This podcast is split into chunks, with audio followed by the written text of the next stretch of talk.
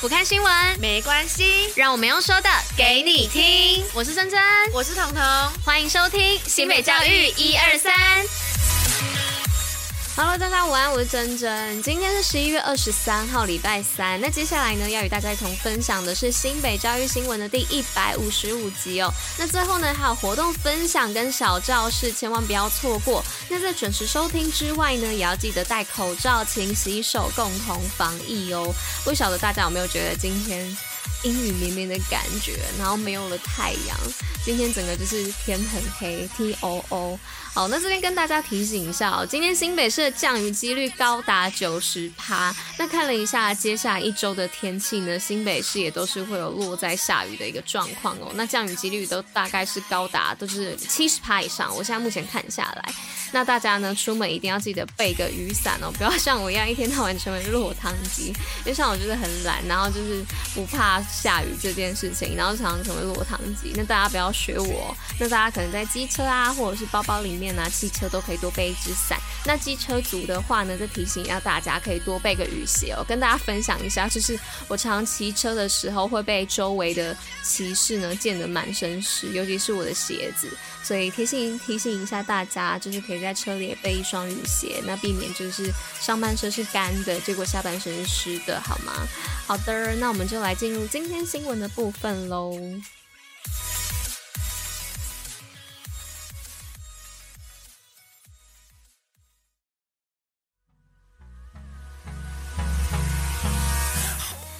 那今天第一则新闻的部分呢，要来跟大家分享的是数位学习幕后推手表扬有功人员。那教育局呢，在昨天举办了资讯有功暨资讯科技优良教案甄选表扬，那表彰崇林国中等五所资讯有功学校，那明治国中教师范梅英等十一位资讯有功人员哦，以及碧华国小教师邱昭世等十二件资讯科技优良教案设计人员。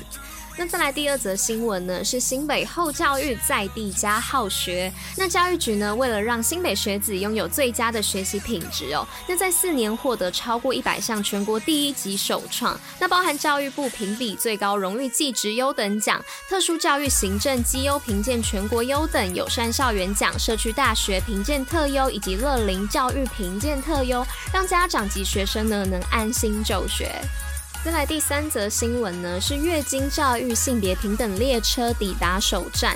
那新北市致力于实现月经平权哦，今年与花王合作，将生理用品送到五十七所偏乡学校，并发展国小、国中以及高中职校园月经教育宣导懒人包哦。那首站呢，便来到了云海国小，让学生一同学习月经教育以及两性平权议题。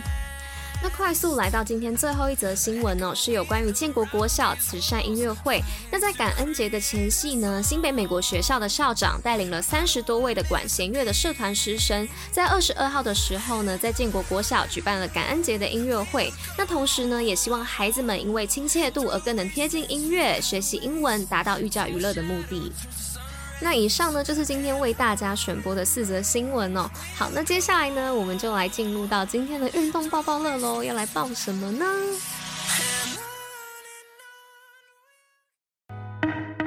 新北运动爆爆乐。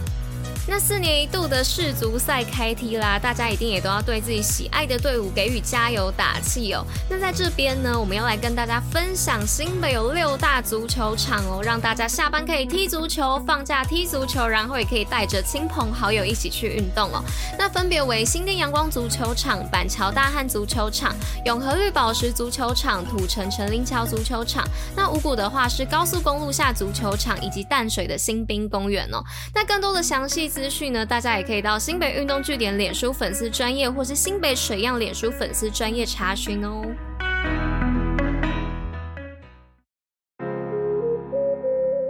针筒小常识。哇，刚刚念完那六大足球场，我觉得我都要没气了。看我肺活量，可能要再好好的锻炼一下哦。好啦，那切入我们今天的主题啦。今天要来跟大家介绍什么呢？要来介绍就是在古代汉族神话当中，作为象征世界轴心以及世外仙乡山地的昆仑山啦。那昆仑山呢，其实也没有明指说是现今中国的哪一座高山哦。我们只能知道说它大概位在中原西北地区边缘。那传说中。的昆仑山呢，它有城高一万一千零一百一十四步两尺六寸哦。那它旗下呢有不能浮起羽毛的弱水，那外围呢还有持续燃烧不灭的炎火山哦。那身为昆仑山是天地下都，那有开明兽首期城门哦。那西王母呢是昆仑山的管理者，那西王母在昆仑山的宫阙啊，就有包含天雍城啊、求华宫跟昆仑宫等等的。那刚刚有提到的开明兽，那它又是什么呢？我们来跟大家解释一下。那开明兽呢，其实是出现在《山海经》当中。那它的身形呢，类似老虎哦，就有九个人面在身上哦，感觉是蛮吓人的。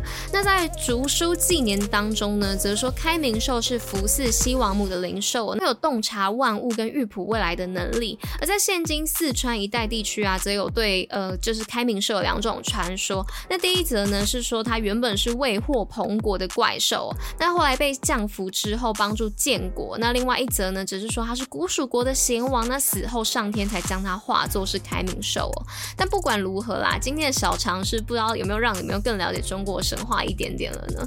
其实有的时候我会还蛮喜欢看神话的，就是可以帮助了解一些嗯以前人的一些故事啊，或是有一些传说等等的，我觉得还蛮有趣的。好啦，那以上呢就是今天为大家选播的教育新闻。那新北教育最用心，我们明天见喽，大家拜拜。